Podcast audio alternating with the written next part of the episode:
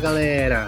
Nesse episódio 77 do Hit Kill, vamos falar do glorioso Atari 2600. Além de mim, Ricardo Ciosi, temos a presença do Edson Godoy, do VGDB, e do Alexandre Bastos, do canal Mutação Gamer, dois exímios conhecedores do console. Opa, amigos, tudo bacaninha com vocês? Fala pessoal, prazer estar aqui com vocês no Hit Kill, Edson Godoy do Videogame Database aqui. E o Ale, fala aí, Ale. Opa, fala Godoy, fala Rick. Grande prazer, grande honra estar aqui no Hit Kill e para falar de um console fantástico assim, né, que marcou nossas vidas. Bora conversar sobre ele, Atari 2600. É, e é um videogame muito legal, viu? Caramba, eu gosto demais desse videogame. Mas nada, nada de enrolar aqui. Vamos mandar ver no assunto do Atari 2600.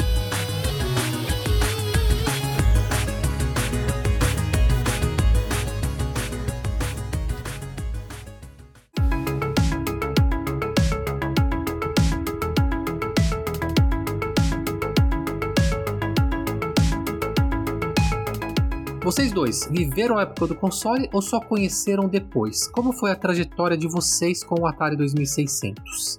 Bom, vamos lá. É, meu primeiro videogame não foi o Atari 2600, foi um Odyssey, que era o principal concorrente dele aqui no Brasil, mas o Atari mandava. Isso na, lá por 1983, 1984. Então era normal você querer o Atari, ser o sonho de consumo de todo mundo. Então a minha família, por mais que gostava muito do Odyssey, é um videogame que eu tenho muito carinho até hoje, a gente partiu pro Atari logo depois e era incrível, né? E era aquele videogame que a maioria das pessoas tinha, você trocava os jogos com todo mundo.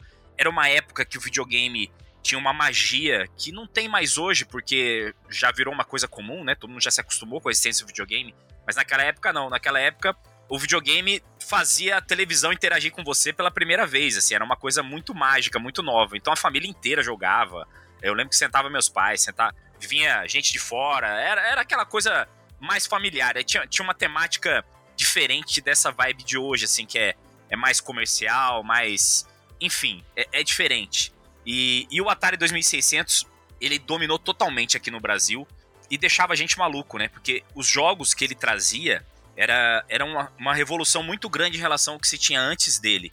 A gente pega aí Pitfall, River Raid, é, esses jogos da Activision, né, que são sensacionais pô, eram jogos incríveis pra época. Todo mundo ficava maluco, né? E, e, vinha sempre aquele pensamento, caramba, é muito realista, né? Pra época, por incrível que pareça, o Atari 2600 era bastante realista.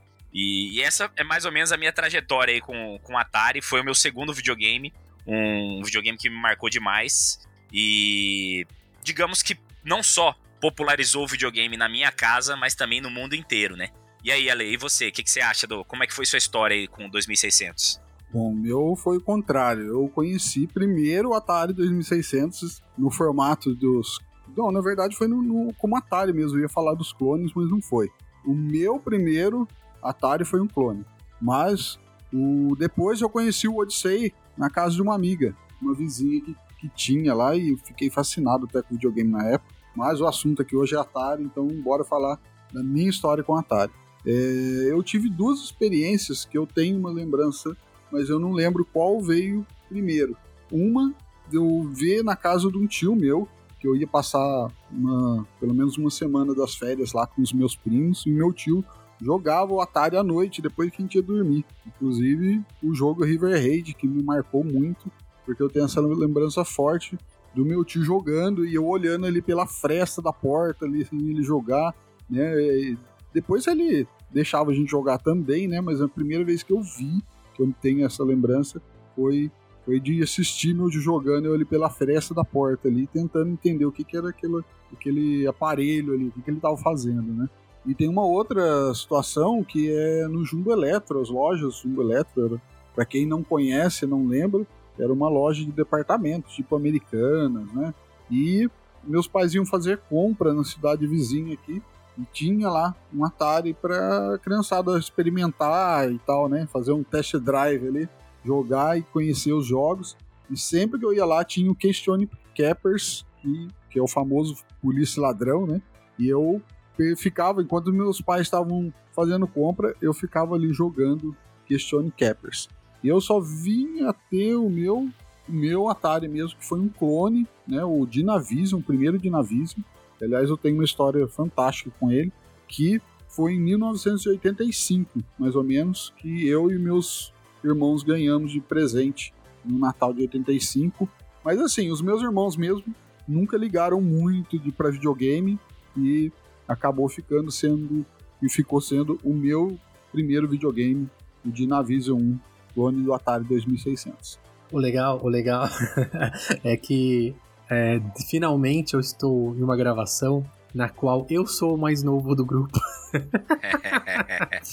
Porque o Ale falou, né, que ele ele, ele ganhou o Dynavision dele em 85. Eu não tinha nenhum ano de idade ainda. Eu nasci em 84. Que neném.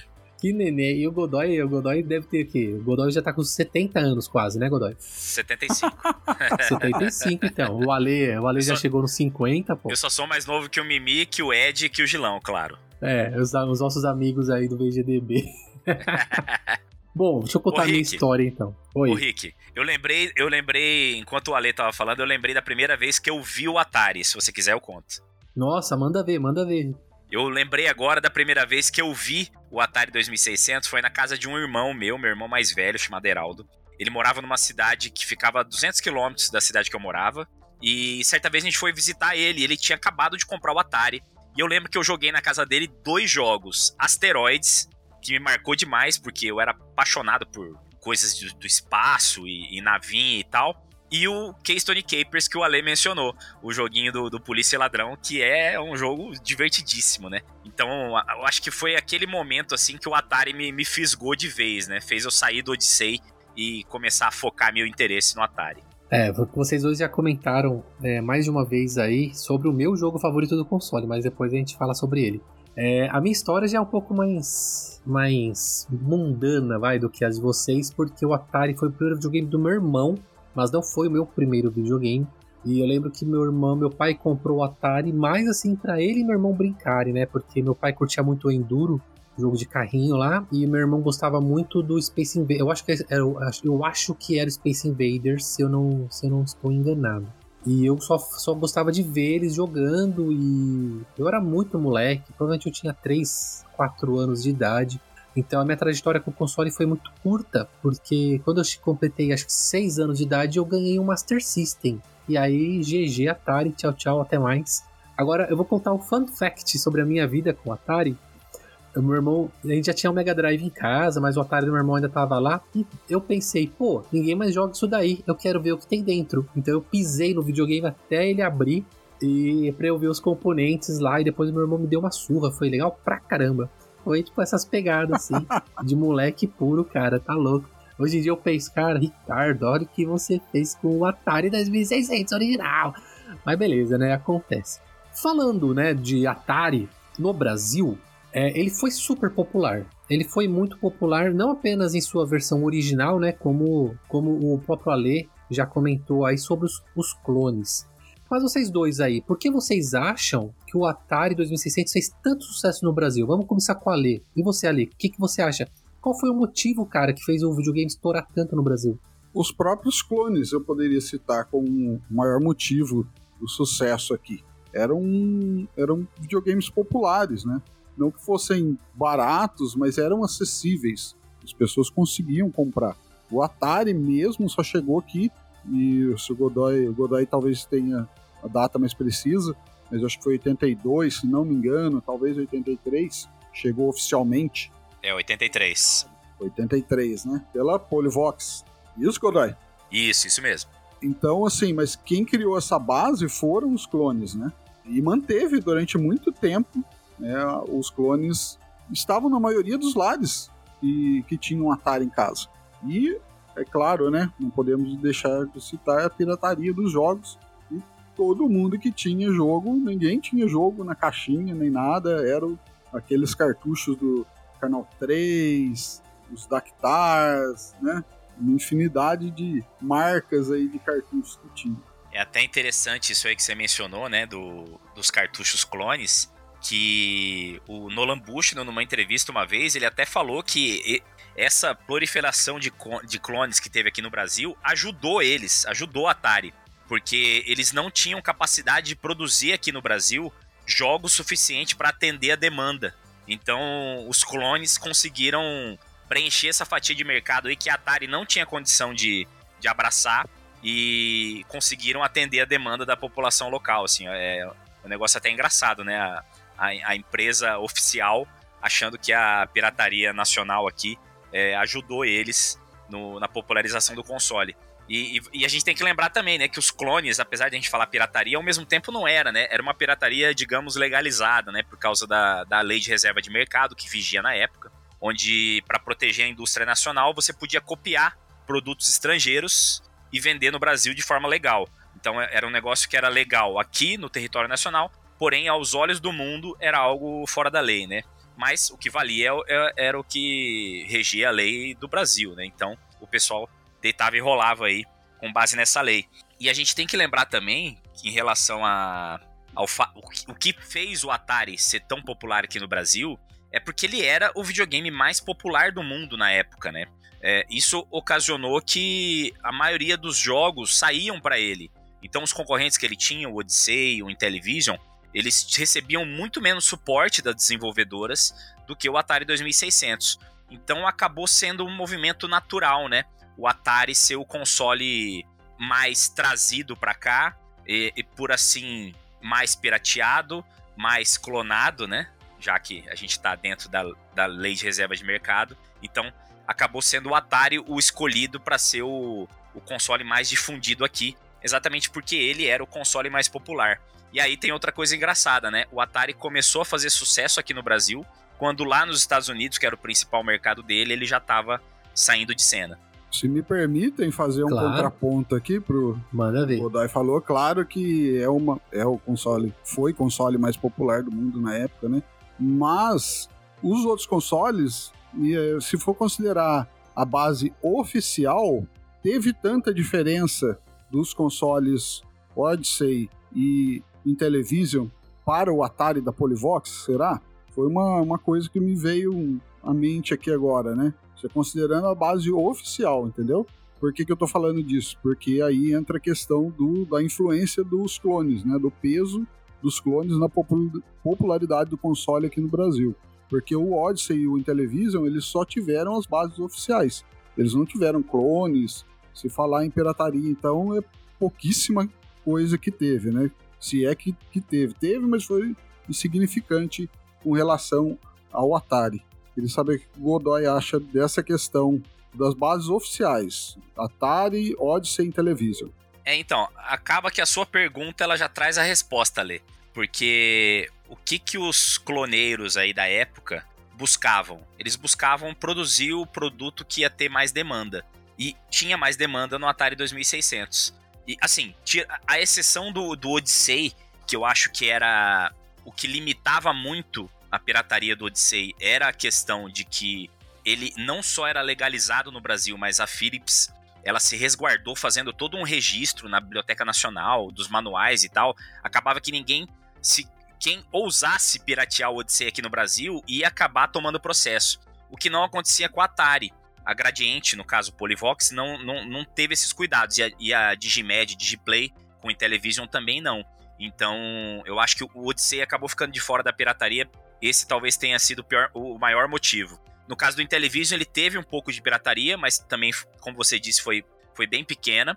E eu acho que a resposta é exatamente essa. É, a pirataria se baseou na demanda. Eles sabiam que a demanda do 2600 seria maior, então o investimento foi totalmente focado no 2600. Dá até para usar como exemplo o que aconteceu com o Onyx Jr., que era um projeto, o Onyx, para ser um, um, clone do ColecoVision, e, e a empresa acabou mudando para um clone do Atari, exatamente pensando na maior demanda. Eles acharam que o ColecoVision, além do custo ser mais alto, a demanda de Atari seria maior do que de Coleco e abandonaram o projeto do, do Coleco e foram para um clone de Atari 2600. Então, eu acho que é basicamente isso. É o, é o sucesso do Atari que acabou puxando a pirataria pro lado dele. Detalhe que o Onix foi lançado no final da vida útil do Atari aqui no Brasil, né? ainda tem esse detalhe ainda. Então, mas aí fica uma dúvida, porque na época, né, nessa, né, basicamente é a segunda geração dos consoles, ou primeira, né, a segunda, né, eu tô, não tô errado não, segunda geração. Não tinha, é, as empresas não eram acostumadas a divulgar números oficiais de vendas, né, então, tipo, Atari nesse ano, nesse ano fiscal, ele alcançou a marca de X mil ou milhões de unidades. O ColecoVision, isso. O Odyssey, aquilo. Não tinha isso, né? É, então, isso aí, na verdade, não é nenhum privilégio, entre aspas, nacional, né? É, mundialmente falando, é muito ruim a quantidade de dados que a gente tem oficiais dessa época. Nos Estados Unidos ainda tem uma coisinha ou outra, no Japão também, mas no geral não são dados tão confiáveis. E aqui no Brasil era zero, não tinha dado nenhum oficial. O que a gente consegue saber é pela percepção da época mesmo. Tipo, a quantidade de pessoas que você conhecia na época que tinham o Atari, um clone de Atari, ou um Odyssey, ou um Intellivision, ou um Coleco, ou o raríssimo clone do Coleco, que é o Splice. Então, por essa percepção pessoal que cada um tinha na época, você consegue ter um parâmetro de como era a realidade nacional aqui. Porque se depender de número oficial, a gente não ia ficar sabendo de nada. É, então. pois é. Ai, ai, ai. É, não é à toa que, que a Atari conseguia usar o marketing muito a favor dela, né? Pra conseguir manter a marca na, na boca da galera aí e por aí vai. Outra coisa que vocês mencionaram, né, em relação aos clones e a pirataria, eram aqueles cartuchos que tinha aquelas chavinhas, né, que você é, mudava o jogo a partir deles. Eles eram piratinhas? Eram. Todos eram da marca Dactar, né? A maioria da Dactar e das outras marcas clones, todas faziam esses cartuchos multijogos. É, existia um cartucho, tinha o, o 8 em 1, que era do é, todos eram. Eu, eu não tenho conhecimento de nenhum cartucho multijogos da Polivox, que estaria, estaríamos falando de, de um cartucho oficial multijogos. Não sei se o Godoy lembra, mas eu não me lembro. Dos restos, tudo era multijogos dos clones e cartuchos realmente piratas. Né? Olha, que eu tenho conhecimento é, oficial da Atari só, no mundo inteiro, tá? Só teve um cartucho multijogos, que é um cartucho de 32 jogos, é 31, 32 em 1. Fora isso, da Atari não teve nenhum, tanto aqui no Brasil quanto nos Estados Unidos e acho que nenhum outro lugar do mundo. Então esses multijogos aí, na sua grande maioria, eram cartuchos clone ou piratinhas. Curioso, né? Porque eu acho que eu só fui pegar um cartucho original de Atari muitos anos depois que eu, que eu já, já tava, por exemplo, provavelmente com Saturno o PlayStation na mão. E aí eu fui lá em algum, algum passeio lá eu vi um cartucho original de Atari, porque eu só via os da Dactar. E falando em jogos, essa é uma parte que eu, que eu gosto bastante. Né? Então a gente vai falar de coisa boa. A opinião de cada um, hein? Quais os jogos que precisam estar no radar de qualquer fã do Atari 2600? Bom, essa eu vou começar e não tem como não começar com os jogos da Activision, né? E aí eu cito alguns dos principais: Pitfall, River Raid, Enduro, Mega Mania, o Keystone Capers. A, a Activision ela estava no topo do jogo naquela época, tanto que os desenvolvedores que trabalhavam na Activision eles se rebelaram contra a Atari, né? Porque eles faziam um trabalho incrível e não achavam que tinham o reconhecimento que eles mereciam e acabaram saindo e formaram a Activision. A Activision nasceu é, disso aí, dos caras acharem que eles não estavam sendo valorizados o suficiente. E de lá para cá é só ver o que, que a Activision virou, né? Uma das maiores desenvolvedoras de jogos de todos os tempos. E, e eles, na época do Atari 2600, o que eles estavam fazendo era, era, um negócio absurdo, assim. Inclusive, é, até para quem gosta de Atari, mas não tem um Atari em mãos hoje, tem algumas coletâneas de Atari para consoles modernos, da, de jogos da Activision, que são muito bons. É, são coletâneas excelentes, porque tem, reúne todos esses clássicos do Atari 2600 e, e, são jogos realmente muito bons, muito bons mesmo. E também eu, cito alguns da própria Atari, como o Adventure, que é um jogo incrível. Ele é, na época, assim, era o mais próximo de um RPG, eu acho que a gente tinha, era o Adventure. E apesar de ser um jogo curtinho, ele tinha um fator replay bizarro, assim, porque por mais que você zerasse ele, decorasse o jogo, você tinha vontade de jogar ele de novo, de tão bom que ele era. Então o Adventure é, é, é uma experiência assim incrível. Na época era incrível, óbvio que hoje é, é um jogo bem simples, mas é um jogo que eu acredito que até hoje ele retenha esse valor, principalmente histórico, né? De ter sido um dos primeiros jogos a ter essa pegada mais de, de, de, RPG, assim, coisa que na época era, era impensável, né? Eu vou começar complementando aí o, o Adventure do Godoy falou, né? Que ele foi é o primeiro. Jogão, tem que complementar primeiro mesmo. jogo, primeiro jogo a ter easter egg, né? história, né? Que é o nome do, do programador lá na, na final da sala secreta. É isso mesmo, né, Godoy? Essa história até se mistura com isso que eu acabei de mencionar sobre a Activision, né? O cara fez esse easter egg exatamente porque ele também se sentia com um pouco reconhecimento dentro da empresa, né? A Atari, claramente, ela não tratava muito bem os seus desenvolvedores. Aí ele deu um jeito de colocar o nome dele escondido dentro do jogo, que foi através desse easter egg aí. Então, porque é, é curioso, né? É, não, era, não era comum na época a gente conhecer o nome do diretor do jogo, do criador, do desenvolvedor do jogo. Não era comum. Era apenas a empresa. Então esse jogo foi feito pela Atari. Mas por que ainda Atari? Então ainda não tinha um Shigeru Miyamoto na história, né? E aí o desenvolvedor do Adventure, que, puxa, eu queria muito lembrar o nome dele, que eu não consigo, não, não tá vindo na minha cabeça. Mas o foi uma coisa muito interessante que ele fez. E assim, super vanguarda, né? Tipo, o cara. Imagina, tipo, você podia ter sido demitido ali. Mas o pior é que, como já, já tava feito, já tinham vendido o jogo, a Atari, né, ela tinha uma revista oficial da Atari que anunciava os jogos que iam vir, né, fazia análise dos próprios jogos, obviamente. E ela foi lá e colocou, né, tipo, ó, é, ó, é tipo um, um macete, né? Descubra como fazer esse easter egg. Lá nem sei se chamava o easter egg. E daí ela deu passo a passo assim. Então o Adventure foi realmente, como o Ale comentou aí, um marco, né? É, e a gente tem que lembrar também que era o início da indústria, né? Então as coisas ainda estavam se moldando. Então é até compreensível é, imaginar essa situação de deles, das empresas não deixarem os desenvolvedores crescerem tanto assim, né? De, em termos de nome, né?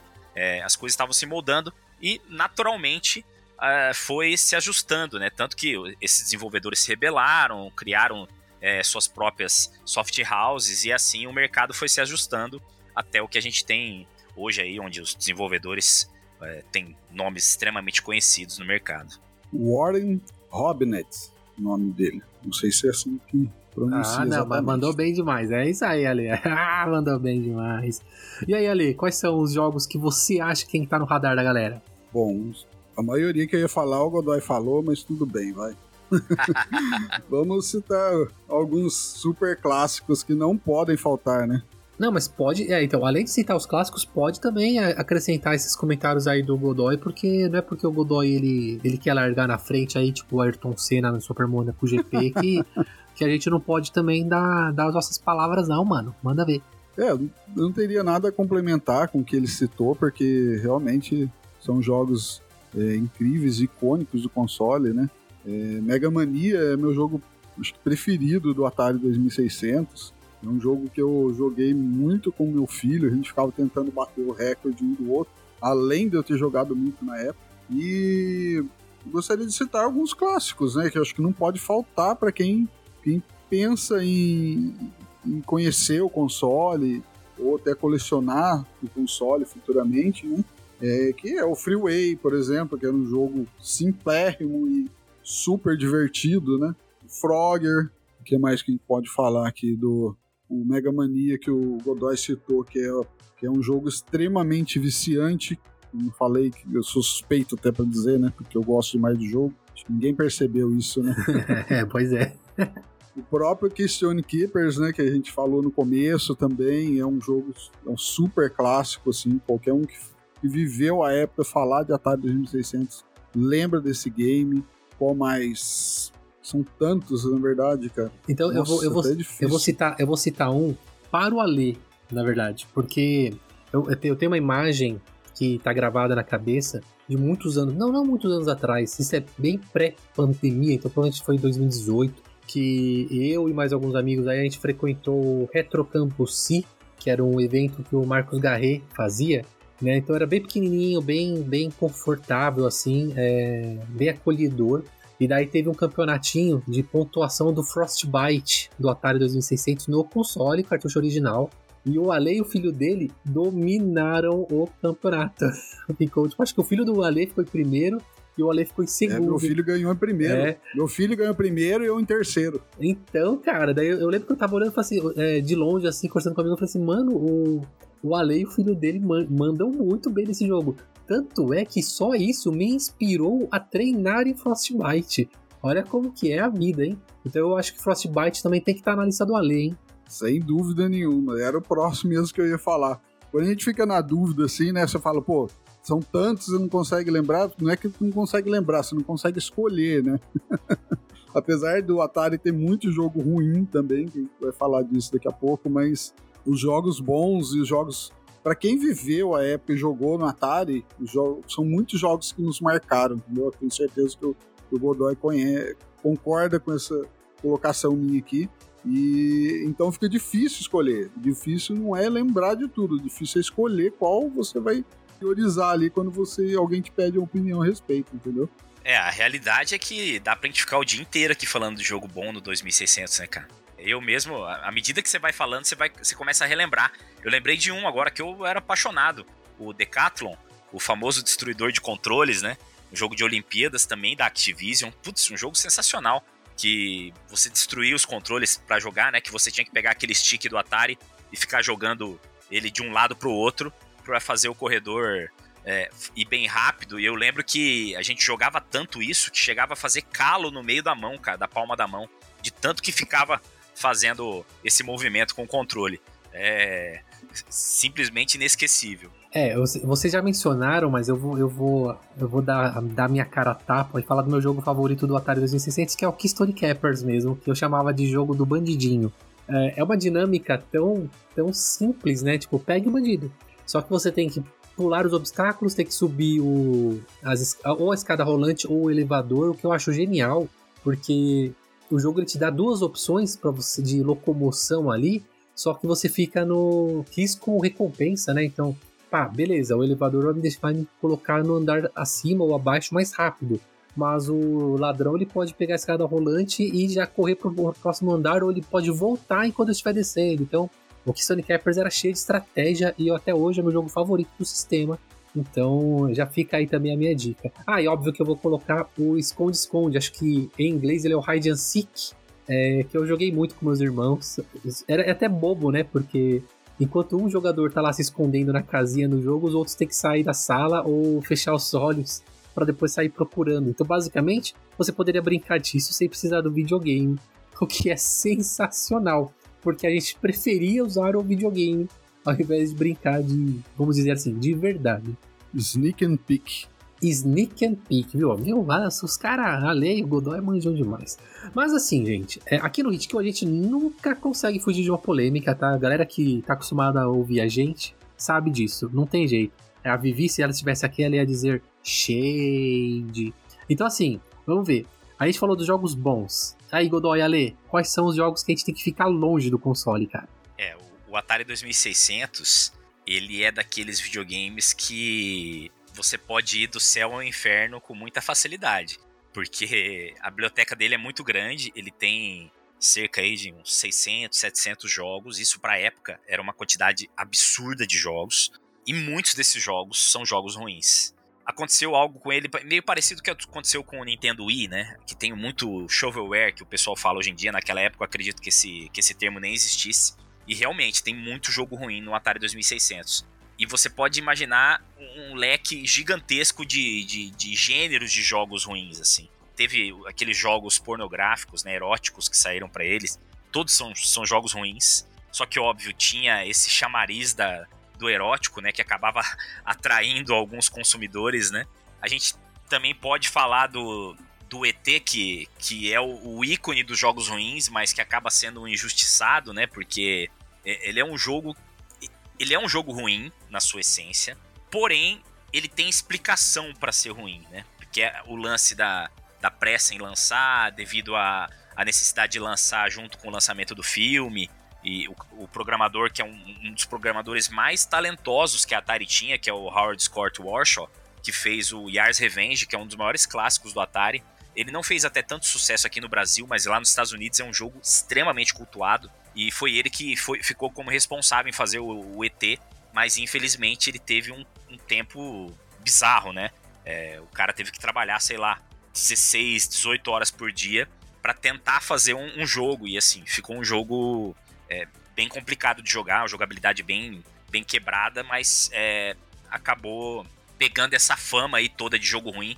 Mas eu garanto a vocês que tem um jogo muito pior do que o ET dentro do Atari 2600. O que, que você lembra de jogo ruim aí, Ale, além dos eróticos que eu mencionei? Nossa, tem. Olha, Bastante coisa, né, cara? Putz. Mas é, quanto aos jogos eróticos, né, até só um comentário rápido que é engraçado na situação dele, deles, né? Que com gráficos tão rudimentares tinha gente que ficava curioso de ver aquela situação ali, né? Mas é com relação aos jogos ruins, cara, são é porque assim, eu, eu prefiro até levar para uma outra situação, em vez de dar exemplos de jogos ruins, tinha muito jogo repetitivo, né? Você via que eram jogos que era o mesmo jogo com outra é, roupagem ali, com outro personagem, com uma outra algum caractere diferente, né? Não era um é, além de, da qualidade ruim, ainda tinha muita coisa que era clonado do ruim, né? Então é isso foi uma, uma, uma das coisas também que eu acho que quebraram ali o mercado, né? no caso do, do Crash de 83, que a gente vai falar também daqui a pouco, que o assunto dos jogos ruins leva a isso, né? Até, até, até mesmo pela ligação do ET que o, que o Godoy citou aí. É, mas agora, vou ser sincero, tá?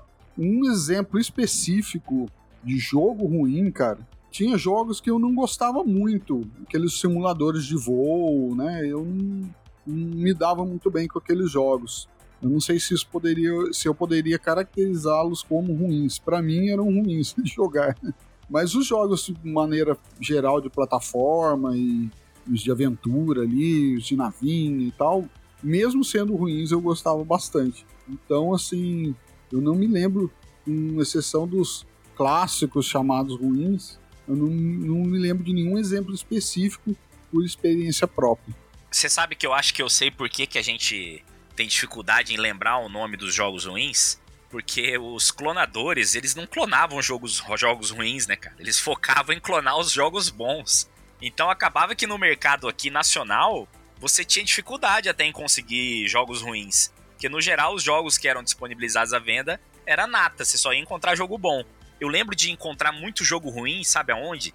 Naqueles clones que tinham 128 jogos na memória, é, eu lembro até que eu tinha um que eu comprei no Paraguai que tinha o Rambo na capa, com aquele lança-foguete que ele tinha, né?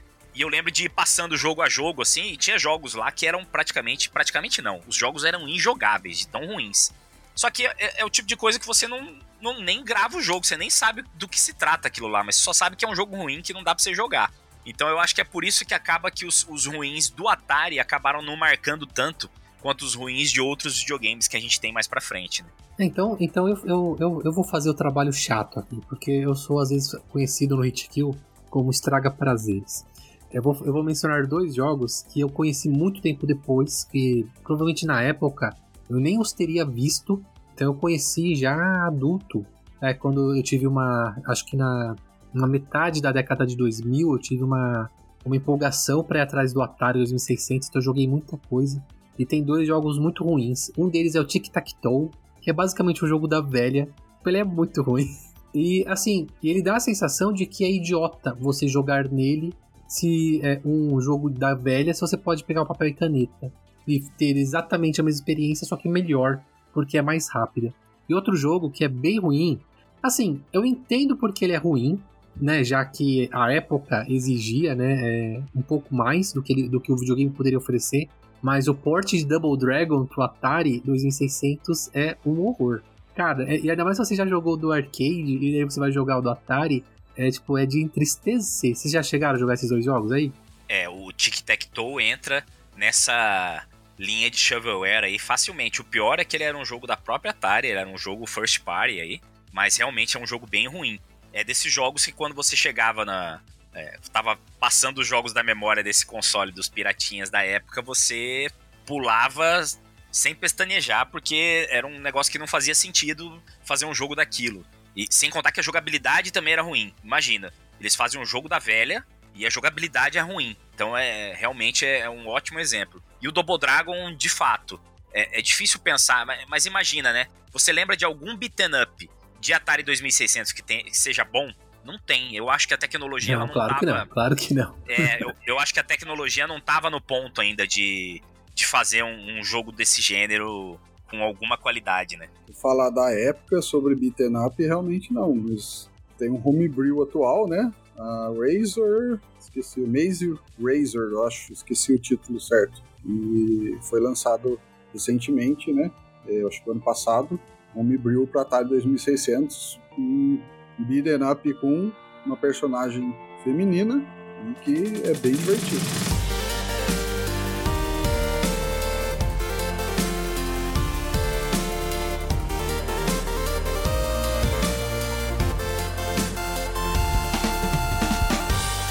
Mas aqui, a gente comentou sobre ET, o extraterrestre, porque ele ficou famoso, né? Ou melhor, infame, porque é, ele foi tratado como o causador do crash de 83, né? O crash dos videogames, que quase acabou com a indústria. Ela só foi salva pela Nintendo, obviamente. Obrigado, Nintendo. Valeu, Nintendo. Valeu, Super Mario. A culpa realmente foi do ET, gente? A culpa foi. O ET foi o causador do crash de 83? É, eu acho que foi a pá de cal. foi a pá de cal. O negócio já não estava bem, né? E, e aquela produção de cartucho em massa de um jogo feito às pressas, como o Godoy citou. É, se não me falha a memória, o jogo foi feito em duas semanas. É, não lembro se o Godoy citou o período aí. É, são seis, seis semanas. Nossa, que era, seis semanas. que era muito pouco para uma pessoa só programar. Não dá para jogar a culpa só no ET, entendeu? Ele foi a pá de cal, eu acho, que desencadeou porque são, foram milhões de cartuchos produzidos e a venda não atingiu a expectativa né, mínima, além dos cartuchos que, de muitos cartuchos que foram vendidos terem sido devolvidos, né, pediram dinheiro de volta porque as crianças não conseguiam jogar aquilo lá. Então é, foi o fator assim que culminou na, no Crash, mas não é o único culpado. Né? A gente falou uma leva de jogos ruins faz jogo de qualquer jeito, não importa como, para vender, para vender, é, e acabou nisso aí. Ainda é, um outro detalhe que eu, eu imagino sobre o, o jogo do ET é o seguinte, tá, o jogo não ficou bom, mas isso não passou pela, por uma inspeção do, da galera que ia vender isso. O Spielberg não viu esse jogo antes de, antes de autorizar a venda, entendeu? Pô, já pensou? Aí a culpa é só do, do coitado do programador, né? Sacanagem. Já né, pensou meu? o Spielberg, tipo, oh, vamos testar esse jogo aí, ele contando os, os as notas de 100 dólares. Aham, uhum, vamos, vamos sim, vamos ver esse jogo aí. E vale citar também, acho que eu vou deixar o gancho pro Godoy falar melhor sobre isso, que uma outra coisa que influenciou bastante era a chegada dos microcomputadores nas casas, né? Isso também que trazia uma, além dos games, outras utilidades, né? Eu acho que isso também pesou bastante aí. Uma leva de jogos ruins, muito ruins, né? O mercado saturado, porque quando se fala de Crash, não está falando dos Estados Unidos, né? Não está falando do, do, resto do mundo. Então, é, o mercado saturado, eu acho que até de consoles, de marcas de videogames, a marca é, essencial ali principal do mercado saturada de jogos ruins e a entrada dos microcomputadores que vinham com uma outra proposta e eu acho que deve ter influenciado também. É, o Ale falou a, a tríade aí, né, de responsável pelo crash, que é a, o excesso de, de jogos ruins, de produtos de, de, de baixa qualidade no mercado, que leva ao desinteresse do público pelo produto videogame e a chegada dos micros, que por sua vez ofereciam muito mais do que os videogames estavam oferecendo na época, né? Ofereciam jogos de maior qualidade, ofereciam a possibilidade de usar aquilo não só para diversão, mas também para o trabalho. Tudo isso vai se somando aí para para causar o cenário de crash que aconteceu em 83 nos Estados Unidos. E é interessante a gente falar que não foi a primeira vez que aconteceu um crash nos Estados Unidos, né? É, na época da primeira geração, no final do, dos anos 70 ali, é, um pouquinho antes da chegada dos, do, do, dos consoles da Atari, Odyssey, Intellivision, da segunda geração, teve também um crash que foi da época dos Pongs, porque o mercado estava saturadíssimo de Pongs. Existiam trocentos tipos de modelos de Pongs, de trocentas marcas diferentes. E, poxa, Pong é Pong. Para que, que você vai comprar mais de um modelo de Pong, por mais que um tenha mais variação do que o outro? Você não vai. Então a, a, acabou causando o primeiro crash dos videogames esse no final aí da era dos Pongs. E, e, e a coisa se repetiu na época do, do Atari, na segunda geração, porque as empresas não aprenderam né, a lição, não aprenderam que lançar, é, inundar o mercado com produtos de baixa qualidade vai chegar uma hora que vai saturar o consumidor, ele vai parar de consumir aquilo, e acabou que criou uma pecha no videogame, uma pecha ruim, que como você disse, graças ao, a Nintendo e ao Nintendinho, e ao bigodudo italiano, a gente conseguiu a gente não, né? A indústria do videogame conseguiu renascer. Porque se não fosse isso, talvez uh, nosso, esse nosso hobby tão apaixonante não tivesse no patamar que está hoje. Olha que, que cenário, né? Toma essa. Obrigado, Nintendo. Obrigado, Nintendo, por salvar a indústria de videogame. Pode continuar, Ali. Só fazer um, fazer um adendo aqui, eu, por, pelo Godoy ter citado os Pongs, né? Quando eu comecei a comprar consoles no eBay, é, eu fiquei fascinado assim pelos modelos de Pong que eu encontrava, né? E fiz algumas pesquisas, lá tem uns, só uns, uns 7 ou 8 anos isso. Eu não me lembro o nome do site, eu encontrei um site que era tipo um database de Pong.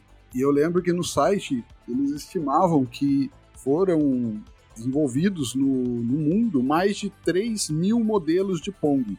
3 então, mil, é, cara. É muita coisa. 3, mais de 3 mil modelos de Pong, cara. Então é muita coisa, sabe? Muita, muita variação. 3 mil modelos de aparelhos que tem basicamente o mesmo jogo. É ou não é surreal? Nossa, Exatamente. que absurdo, né, velho? adoro, adoro é, o capitalismo, ele faz isso com a gente, não tem jeito não. É, a gente tava conversando sobre os jogos, então me veio uma coisa na cabeça. O Ale, ele comentou sobre homebrews, né? Homebrews é basicamente jogos feitos em casa, uma pessoa vai lá, pega, aprende a, a desenvolver, a codificar o jogo e faz um, um joguinho para algum sistema.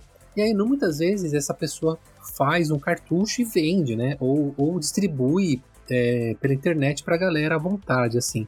Tem, tem cenário de homebrew pro Atari 2600 hoje em dia? Olha, o cenário de homebrew do 2600 é o mais forte do mundo, disparado. Foi ele, na verdade, que praticamente criou esse mercado. Tudo se iniciou no Atari.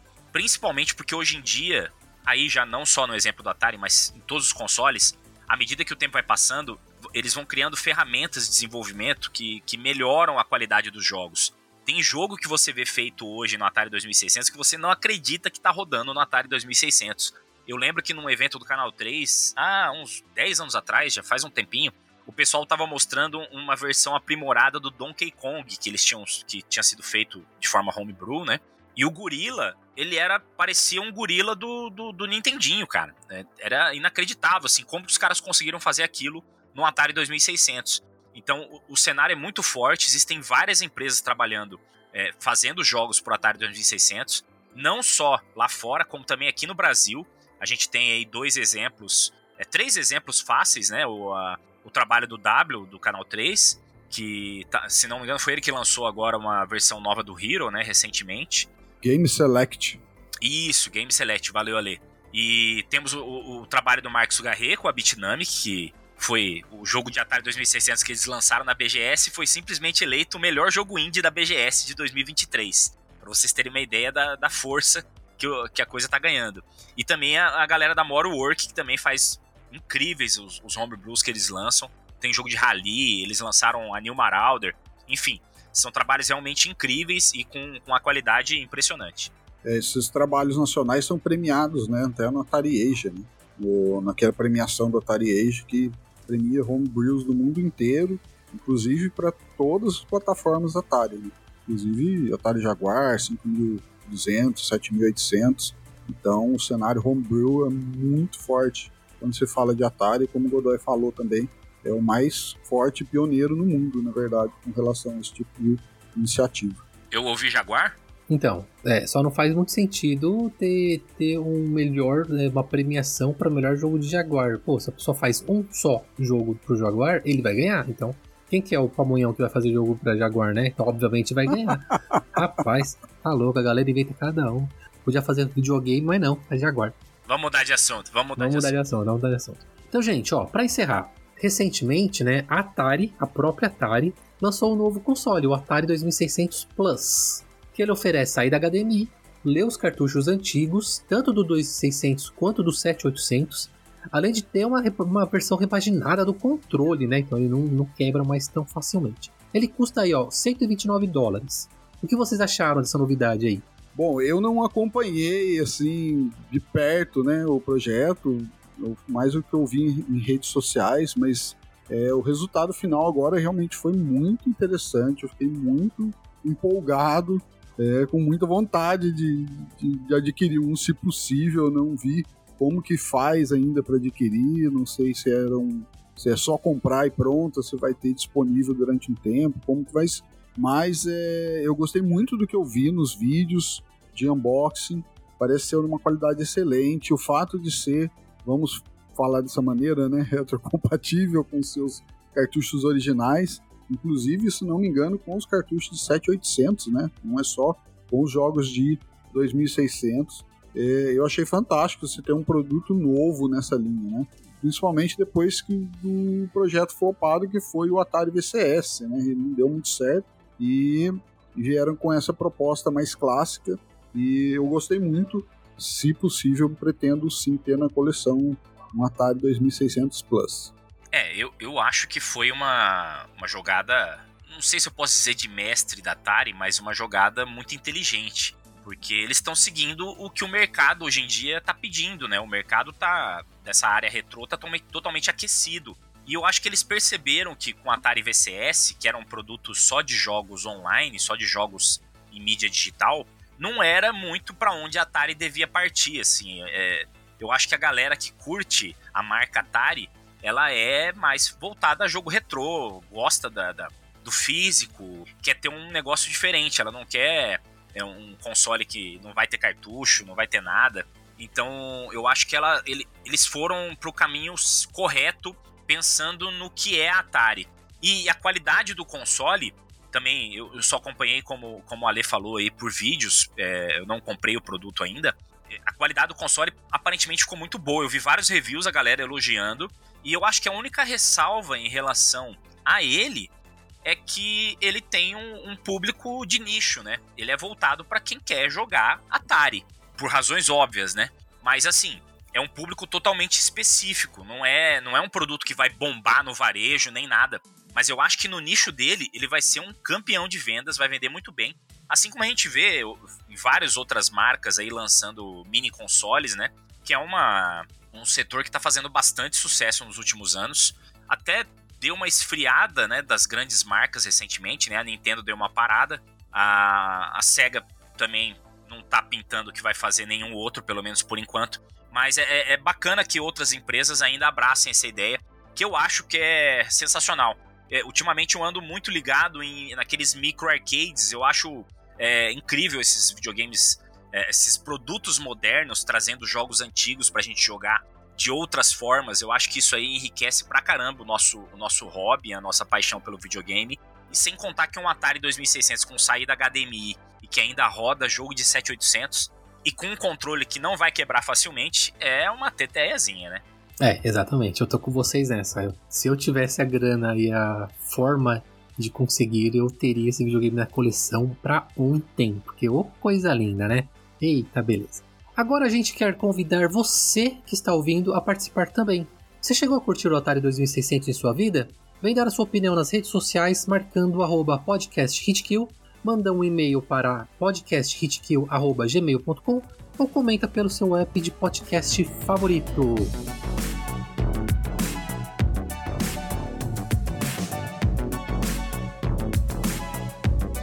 Então é isso, gente. Obrigado para você que ouviu até aqui eu estive na companhia muito bacaninha do Edson Godoy e do Alexandre Bastos. Galera, conta pra, pra gente onde nós podemos encontrá-los aí mundo afora. Bom, eu trabalho no Videogame Database, né, um projeto de resgate da história dos videogames, é um museu virtual dos videogames no Brasil. Você pode achar a gente lá no Videogame Database, vgdb.com.br, que é o nosso site onde você pode fazer todas as suas pesquisas aí. Temos mais de 12 mil jogos catalogados, mais de 80 mil fotos e scans para você conferir, de caixa, de manual, foto dos cartuchos, enfim, um monte de, de conteúdo para você conferir. E estamos aí em todas as redes sociais também, é só buscar VGDB ou VGDBBR que você vai encontrar a gente. Mais uma vez agradecendo aí a galera do Hitkill pelo convite. Bom, comigo é só procurar Alexandre Bastos, Mutação Game, em qualquer rede social que vai me encontrar. Eu trabalho mais conteúdo no YouTube no Facebook e Instagram, tá? Faço lives de gameplay, faço vídeos sobre é, mostrando itens da minha coleção, sempre buscando uma abordagem diferente. Sempre que possível falo do Atari. Meu último vídeo foi falando sobre homebrews, hack, esportes e falamos sobre um homebrew lá do Atari muito legal. convido a galera para conhecer o conteúdo lá e se inscrever no canal se curtir. E é isso aí, gente. Só para dar os créditos aqui, porque gravar este podcast não é fácil, o roteiro foi feito por mim, com a ajuda do Edson Godoy e do Alexandre Bastos, e toda a parte audiovisual foi feita pelo Ângelo Mota, o lindo do Ângelo Mota. É isso aí, gente. Se você quiser, manda um comentário, alguma sugestão para podcasthitkill.gmail.com e também pode seguir o podcast no X, Instagram e TikTok com arroba podcasthitkill. Ah, e não se esqueça, nós temos um Apoia-se. Com ele, com um valor bem simbólico, você pode participar do Discord com os Hit Killers, sugerir temas, bater um papo e participar das nossas lives e muito mais. Então não deixa de conferir lá, hein? E é isso, gente. Obrigado para todo mundo, pro Alexandre Bastos, pro lindo do Edson Godoy. E aí eu fico por aqui, nós ficamos por aqui, no seu, no meu, no nosso Hit Kill.